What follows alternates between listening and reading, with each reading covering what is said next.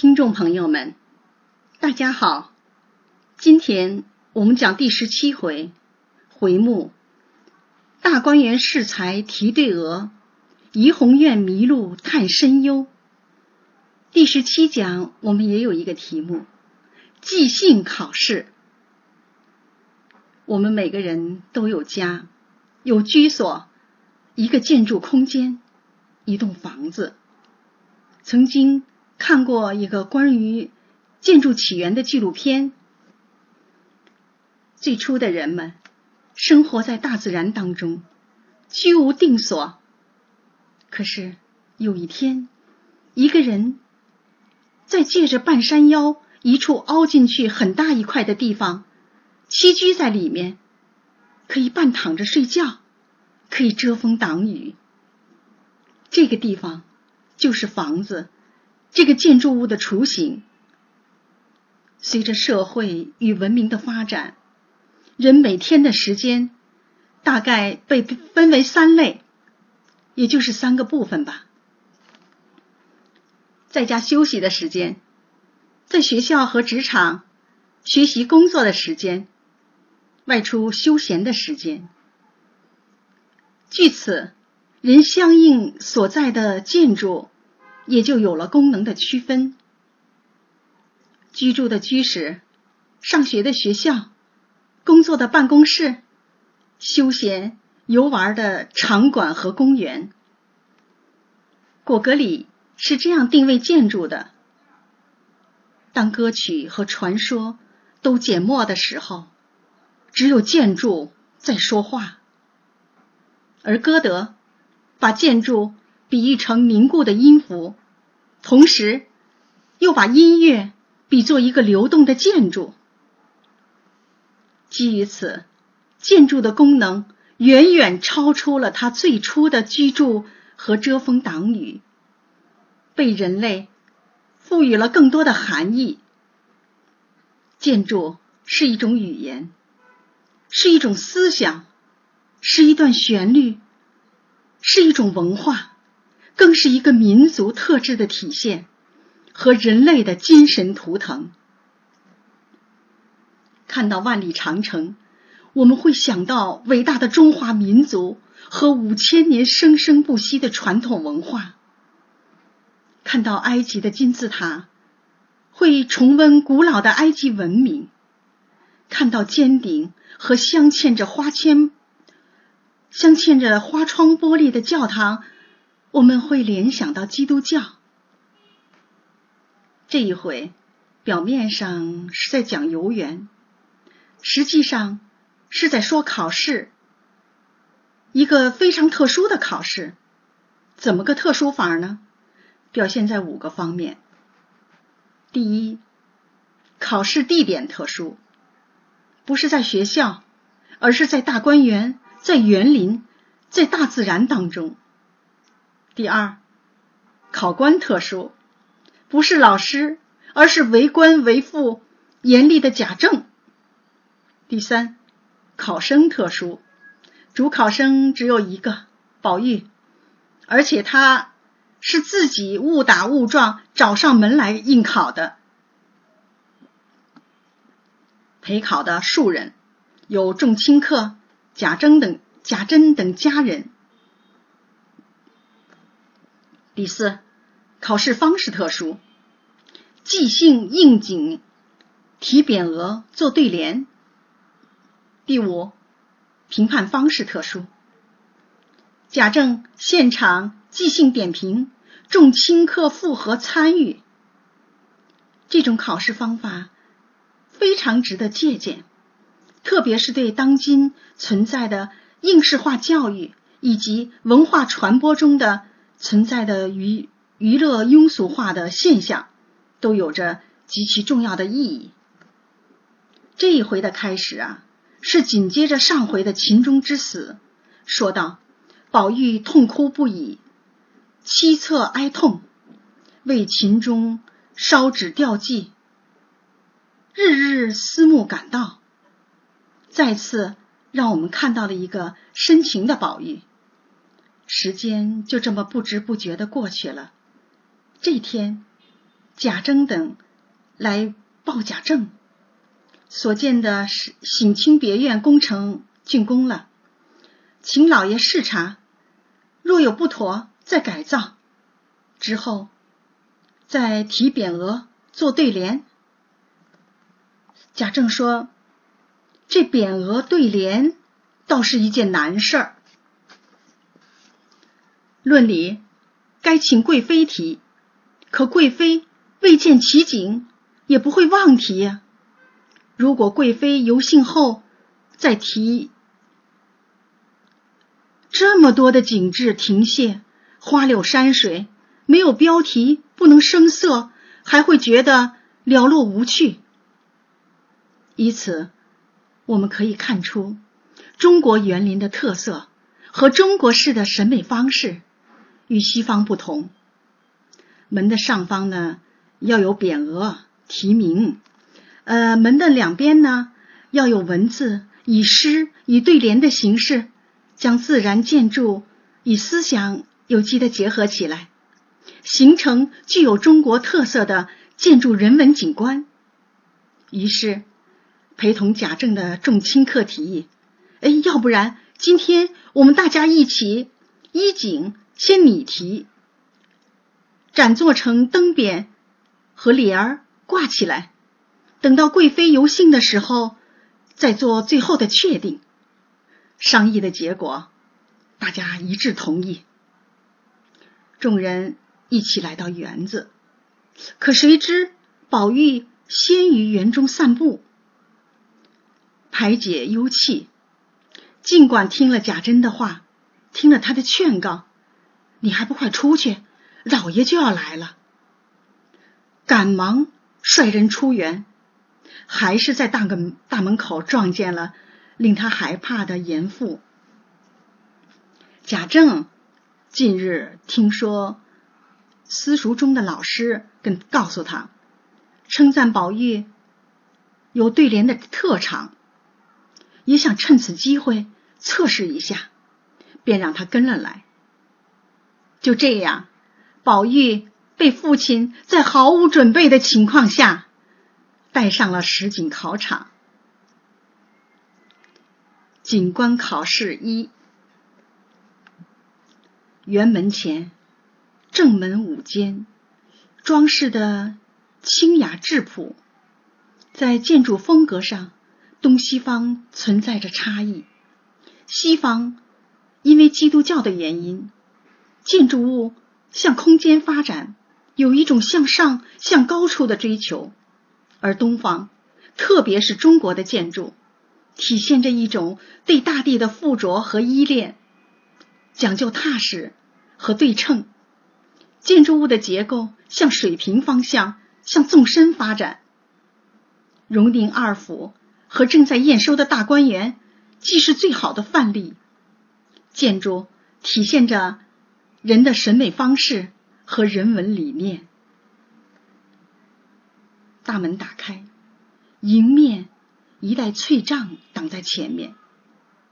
山上怪石林立，苔藓成斑，藤萝掩映，亦有羊肠小径。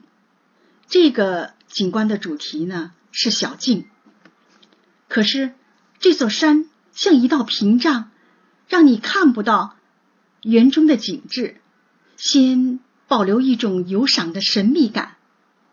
游园的过程也是你不断获得惊喜、发出赞叹的过程，创造好奇感，不断的满足游人的审美的需求，有起伏感，有节奏感，这种方式。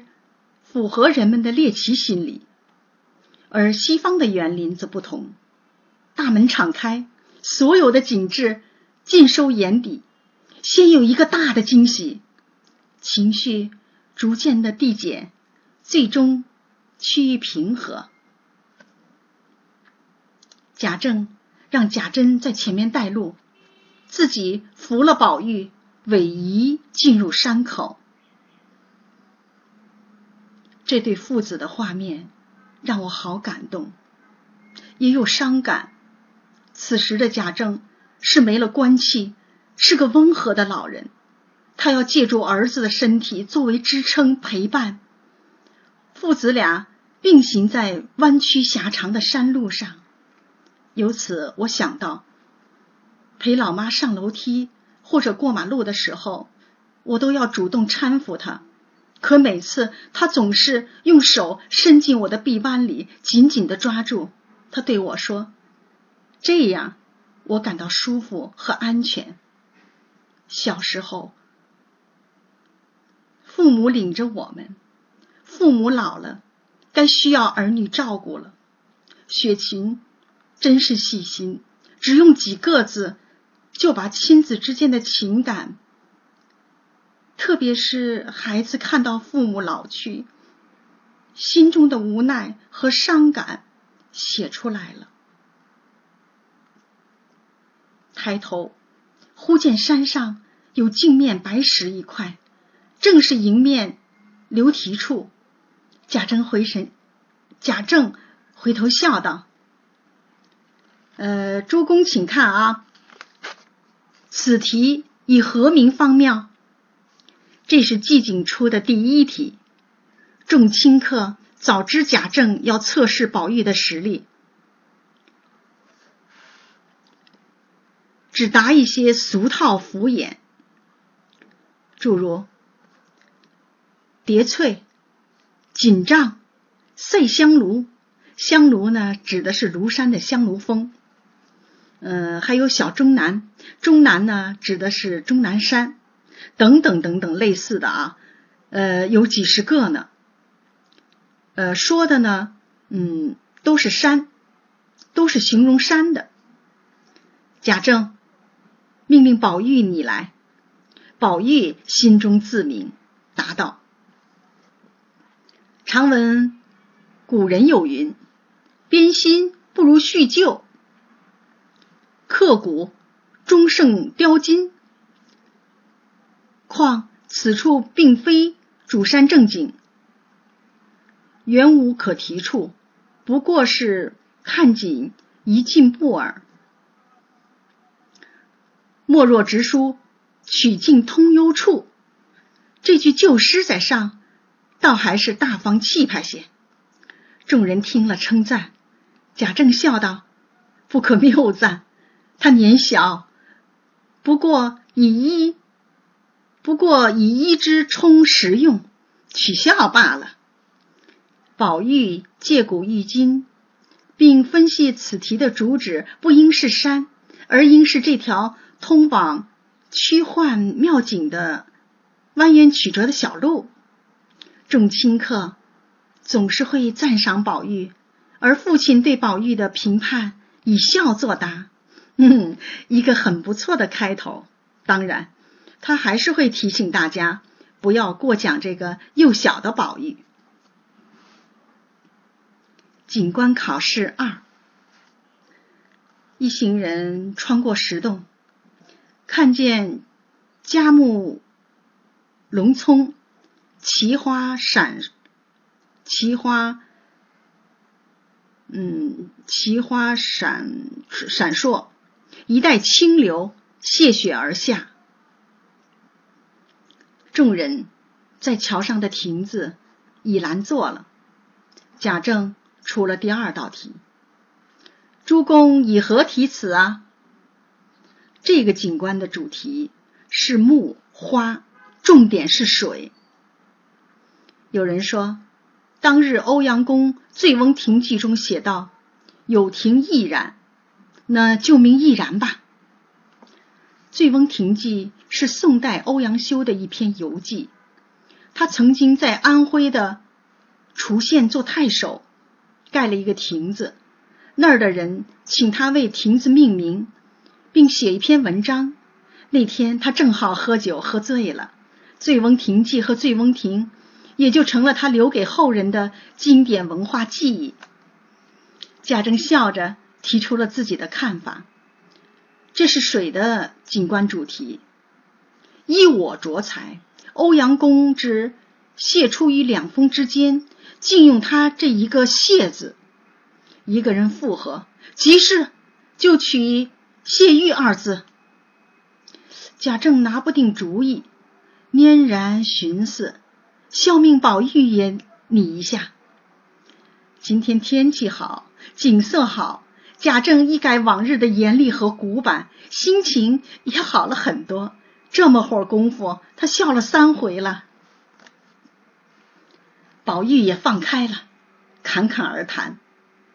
欧阳修当日用谢玉泉则妥，今日用谢玉泉则不妥。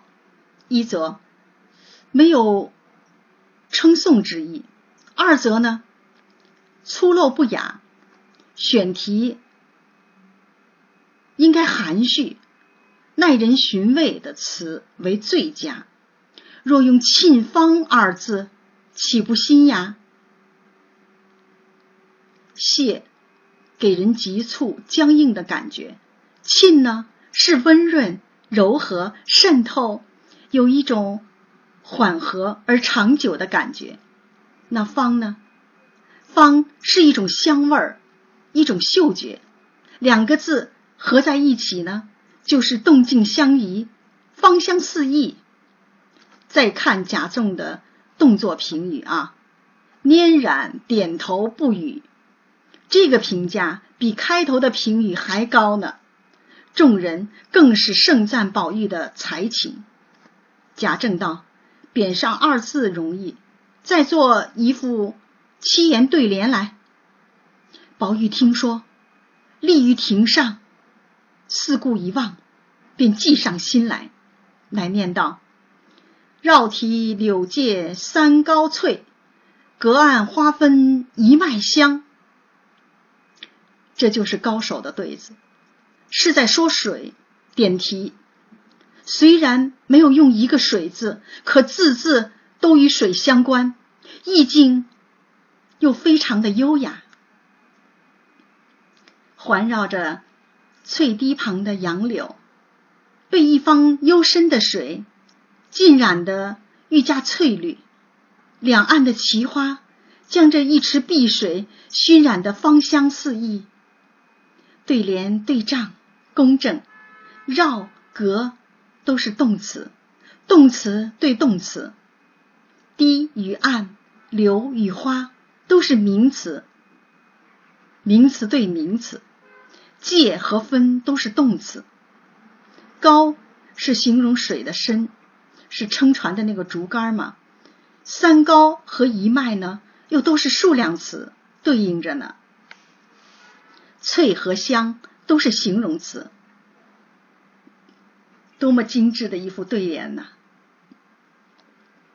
引得贾政点头微笑，众人呢称赞不已。这是这位严父和众人对宝玉的第二次考试。也是最高的评价吧。景致考试三，大家出庭过池，突然抬头看见前面一带粉园，里面树荫修舍，有千百竿翠竹掩映，千百翠竹簇拥着树间质朴的房舍。这个院子就是以后黛玉住的潇湘馆。毫无疑问，这个景观的主题是竹，只有一种颜色，绿色，一种清雅的气质。一个人抢先说：“该匾题‘奇水遗风’，这是引自《诗经》中讲到的奇水的绿竹依依，梅兰竹菊，被称为花中四君子。”竹常用来形容君子的气节与谦虚。这个题匾是直接说竹子的绿。贾政评说俗，呃，又有人说虽园雅迹。虽园是汉代梁孝王刘武在睢阳，也就是现在的河南的商丘所造的花园，又叫修竹园。呃，以竹喻人的风雅吧，呃，还是被贾政否定了，也俗。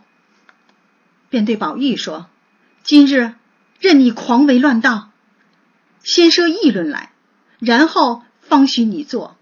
方才众人说的，可有使得的？”宝玉作答：“都是不妥，太板斧。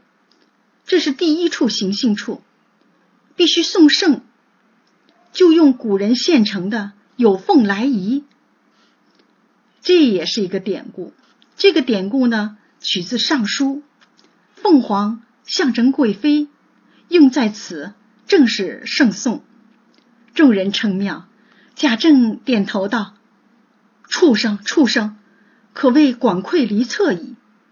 管窥离侧，取自《汉书》，意思是从管子中看天，用瓢量海水，比喻见识浅薄。他嘴上是这么说的，可是点头却表现了他的认可。随着父亲再拟一连来的要求，宝玉拟出：“宝鼎茶闲烟上绿。”幽窗棋罢止幽凉，是在说一鼎素香，一盏闲茶，绿烟袅袅。斜倚幽窗，那下过棋的指尖上流淌着清凉。这都是因为翠竹的掩映，真是永竹的佳对呀。虽没用竹子。可却把竹子的绿、密和凉与鼎、茶、烟、窗、棋、纸有机的联系在一起，意境高雅空灵，可见宝玉的审美与才华。可父亲却摇头说道：“也未见长嘛。”这地方贾政是要用来窗前月下读书的。完全不同于宝玉的焚香、品茶、倚窗、下棋，反映了父子间价值观的差异。我也有过宝玉这副对联的类似的感觉。曾经在北京的香山，半山腰的玉华秀，也是乾隆曾经赏月赋诗的地方。那儿有一片竹林。并设有木桌木椅，我自带茶叶，在那儿用玉泉山的泉水沏茶，甘甜爽滑清香。就着竹林的翠绿与清凉，和我的老师谈天说地八个小时，我们忘记了时间。这种景致让我们忘记了时间，只有。竹、茶、水、画和琴陪伴着我们，所有的一切都聚合在一起。景观考试四，大家一面走一面说，忽然遇见一方特殊的景致：一带黄泥铸就矮墙，墙头皆用道镜掩护。有几百株杏花，如喷火蒸霞一般。院子里数间茅屋，各种树枝围成的篱外，有一口土井，大片田地里种着蔬菜瓜果。这是农家的主题。以后李纨带着独子贾兰住在这儿。贾政又出考题了，在石碑处题村名。在酒幌上，酒幌呢就是酒帘儿或者是酒旗，要在这个上面题名。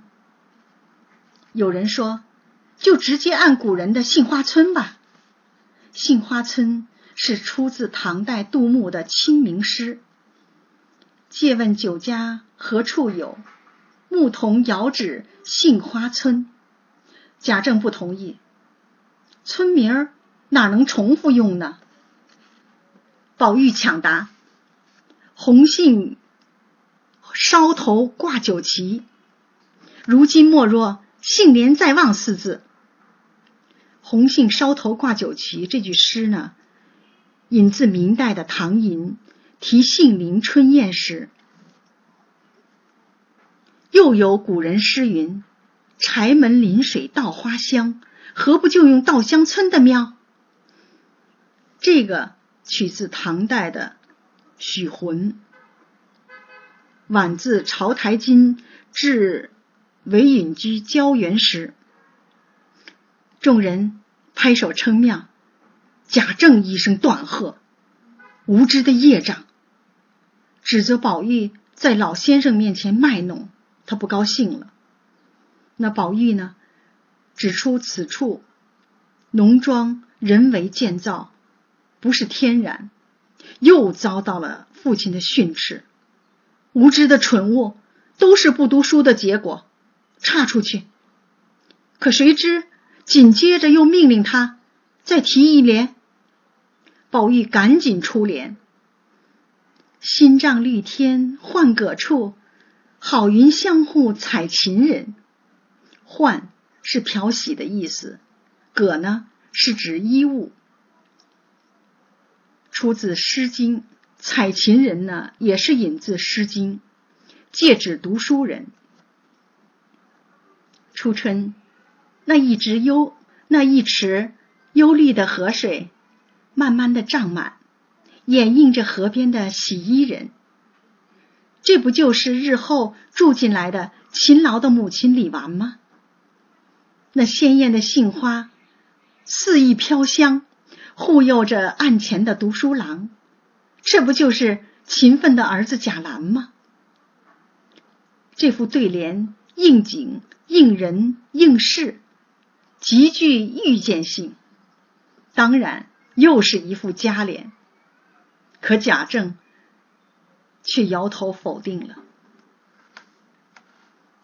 景观考试五，大家穿过了各色花圃，忽闻水深潺缓，泻出石洞，上则罗壁倒垂，下则落花游荡，景色疑似陶渊明的《桃花源记》。《桃花源记》所述，众人道：“正如武陵源，要不然就用秦人旧舍。”贾政并未赞同，陈旧了。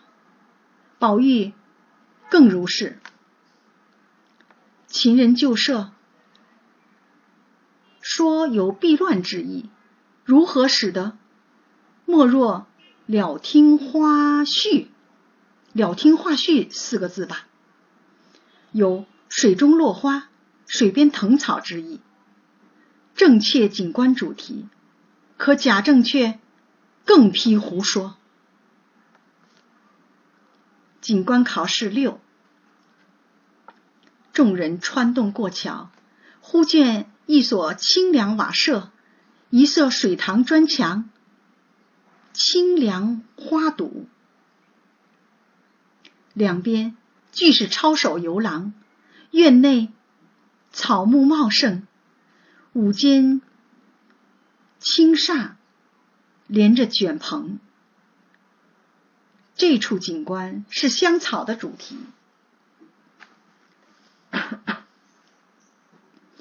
虽然没有一株花，可色彩丰富，芳香弥漫。这就是宝钗以后住的地方。对于此处的植物，宝玉如数家珍：藤萝碧丽，杜若横无，还有呢，是叫彩兰、青葛、青灯草、玉露藤、紫云、青芷、霍纳江前。轮组纸浆、石帆、水松、浮流、绿蚁，还有丹椒、迷芜、风莲等等等等，列举了十七种之多。这里有屈原《离骚》、南阳《少明文选》中说到的花草，说到的这些香草。贾政打断喝住了宝玉的介绍。让众人提匾联，有题“蓝凤会露”，兰与会是同种类的，有区别。兰是一枝花上，是一枝上开一朵花，比会香；会呢是一枝上开几朵花。此题名，贾政同意了。有拟联：“麝香兰霭斜阳院，杜若香飘明月洲。”是在说夕阳照射在兰香飘逸的院落，明月映衬着沁满杜若芳香的沙洲。其实这个对联极一般。有人提出疑义，“斜阳”二字不妥。另有人出联：“三径香风飘玉会，一庭明月照金兰。”三径是指汉代的蒋许归里隐居，于舍中竹下开了三条小路，只求与求仲、杨仲交往。大意为兰蕙相依月光下的三条小路，是在说文人的一种清高。贾政点出宝玉出联，宝玉题匾。横指清分，以后就是恒无院了，就是宝钗住的地方。贾绿贾玉呢又拟联：隐尘豆蔻才幽艳，睡足荼蘼梦也香。豆蔻的花开的时候，含苞欲放，颜色非常艳丽，有光彩，常用来形容少女。有豆蔻年华的说法，对联呢是在形容赞美豆蔻的诗，充满着艳丽与光彩。荼蘼，荼蘼初夏开花，朵大色白，清香馥郁，是在说在茂盛的荼蘼架下睡觉，做的梦都是香的。其实很符合宝钗的性格。很有色彩感，艳丽，追求嗅觉芳香。宝钗吃的冷香丸也是一种香味的，嗯，那个有香气的那种药丸嘛。与黛玉的飘逸清雅很不一样。这副对联充满了青春的色彩、激情与浪漫，好一副漂亮的对联。可贾政笑道：“这是套的。”书成蕉叶闻忧虑，不足为奇。众清客呢为宝玉打抱不平。李白凤凰台的作诗作呢，全套黄鹤楼呢。诗仙李白都可以套唐人的七律之冠，宝玉为什么不能套李白的诗句呢？只要能出新意即可。这里面提到了一个文化传承的问题。陈丹青说过这样一段话：我近我最近在哲学家萨义德的书里面发现一个词，叫 “innovate”，是创新的拉丁文原意。而它的原意不是指创新，而是指返回和利用过去的资源，找到一个新的可能性，或者说回到古希腊、古罗马的一个。氛围当中，在这个返回的过程当中，你用你的智慧、你的想象力、你的表现力，这个叫做创新。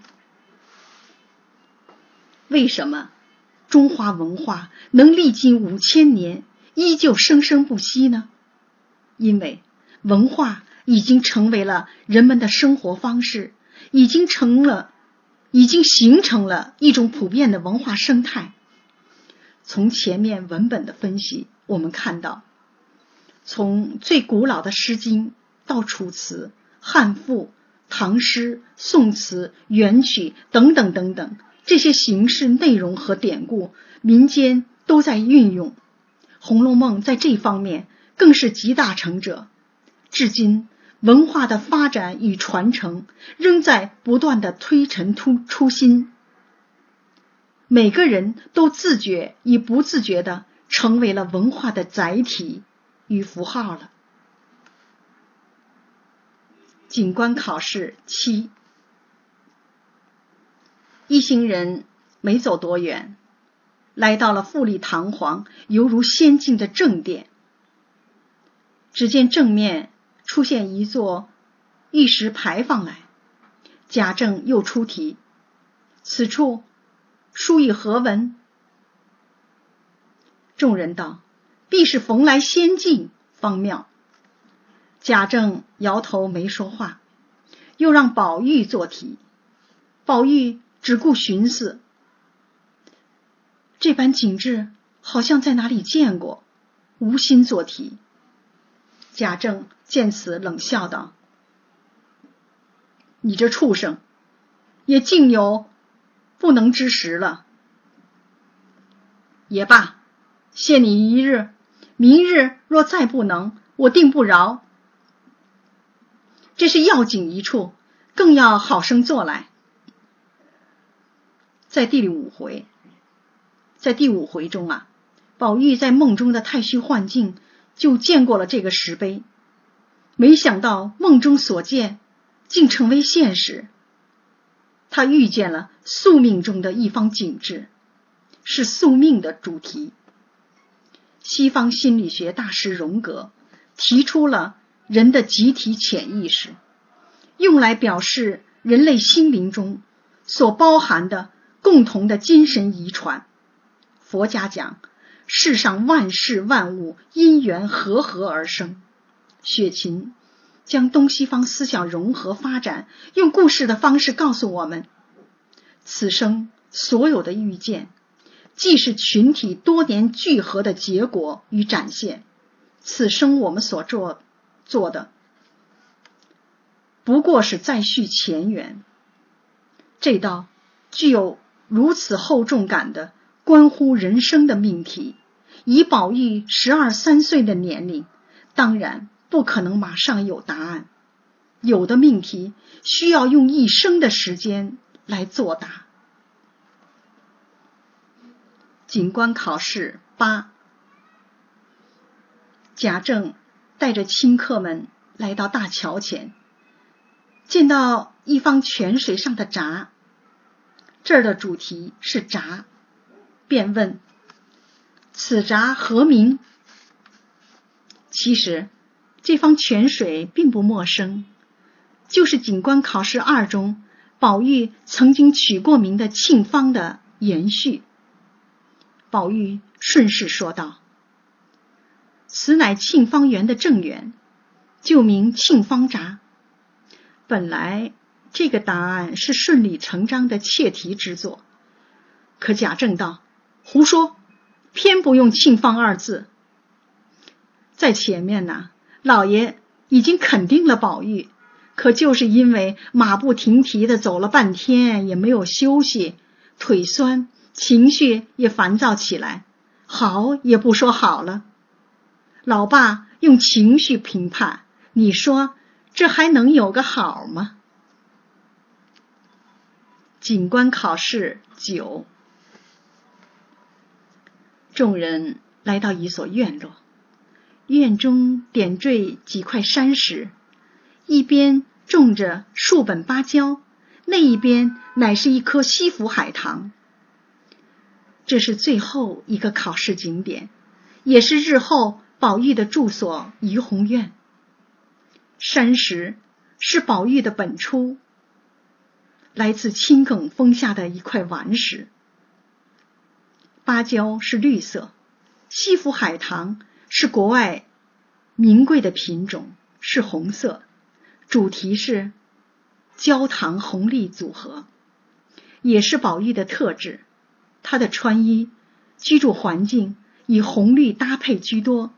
追求非常强烈的感官刺激，贾政开始发问：“想几个什么新鲜字来题词？”一个清客说：“焦褐。”另一个说：“重光泛彩。”前者只是提到了芭蕉，后者呢引自苏轼《海棠》诗中的“东风渺渺泛重光”之句。又只是提到了海棠，宝玉作答：“此处焦糖二枝，其意按序“红绿”二字在内，依我题“红香绿玉”四字，方两全其妙。红是视觉，香呢是嗅觉，视觉转换成了嗅觉，而绿是视觉，玉呢莹润，是一种触觉，再次转换感觉。这在写作的修辞方法上叫做通感。宝玉身上有着女性的细腻和敏感的感觉特质，现实中呢也能找到这种事例。前年我在大观园讲《红楼梦》，马老师说他有个亲戚在农村，没有什么文化，说了这样一句话，让他感觉挺新鲜的。你们北京人说话真好听。果子味儿的，这就是听觉转换成了味觉，也是通感。生活中的语言其实充满了智慧与美感，这些都要我们用心去感受、发现、提炼。对于宝玉的提名，贾政摇头道：“不好，不好。”以否定结束了最后一题的评判。一行人。从院中进到讲究奢华的房内，这几间房竟然分不出间隔。走了进来，未进两层，便都迷了路。后来在园中，众人再次迷路。有时还真是如此，越想找越找不到。当忘了去寻找时，反倒找到了。陶渊明的桃花源，不就是因为望路之远近，偶然找到的吗？望也是人生中一项很重要的功课。今年五一劳动节，新浪微博网友一句话点亮您的一生，大家都亲切的称呼他一句话。他和朋友去苏州旅行，我向他推荐了。拙政园中的奇景“与谁同坐轩”，此轩源于苏轼《点绛唇·闲雨胡床》中的诗句：“与谁同坐？明月清风我。”这个轩小到只能容纳下一个人，精致到建筑结构与其中的摆设均成扇形，临水而居，浪漫而且清雅。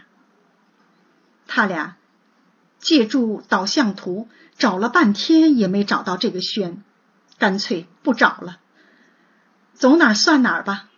累了就坐下来休息聊天忽然一抬头，发现与谁同坐轩竟然就在身边顿时他俩激动不已，大喜，赶紧拍照，还把照片发给了我。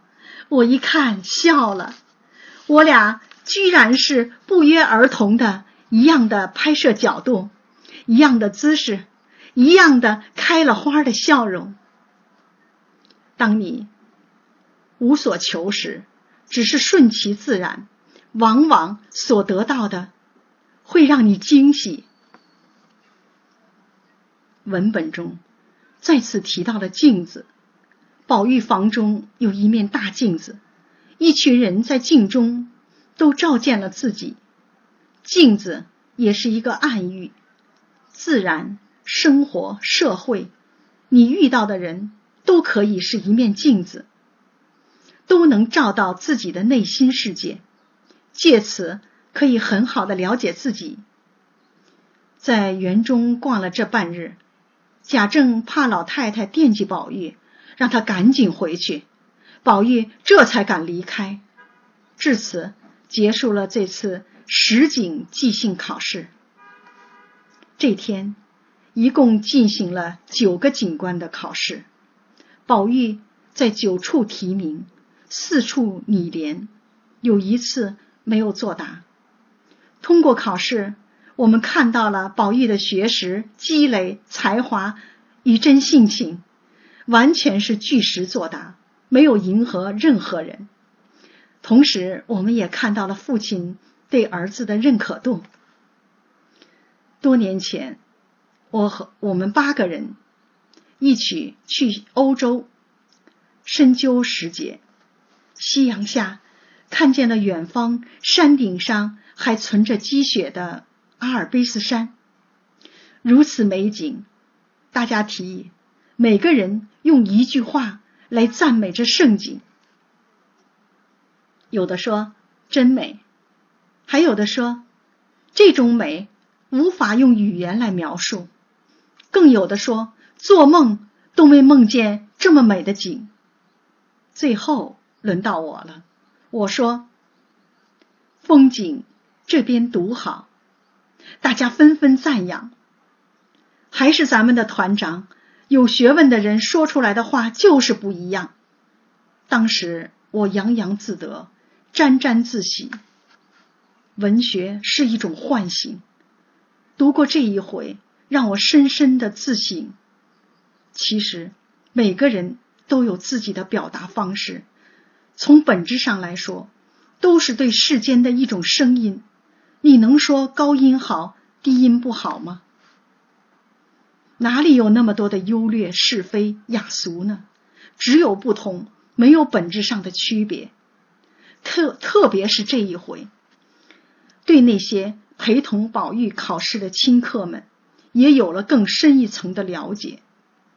他们其实也是有才华和学问的，可是他们却不能表达出、表现出自己的真实水平，因为主仆关系也只能附和贾政和宝玉。这是他们的工作，可也是他们的无奈。雪琴理解他们。用文字展示出了这种无奈和生活的不易。没有他们，哪里能显得出贾政和宝玉呢？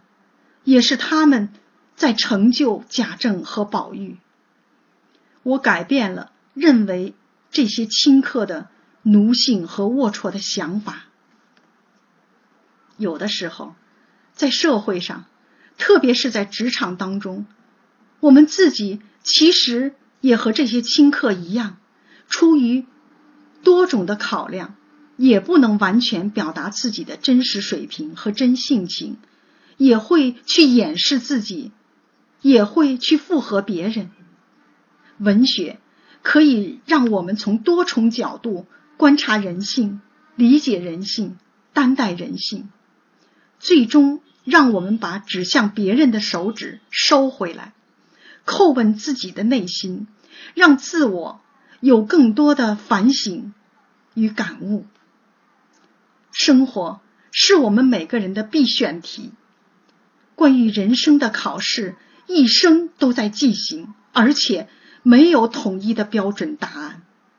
人生本就是一份答卷，是要用生命、用智慧、用心血来作答的。谁是判卷的老师呢？天地自有公道。这一讲就讲到这儿，感谢大家的收听。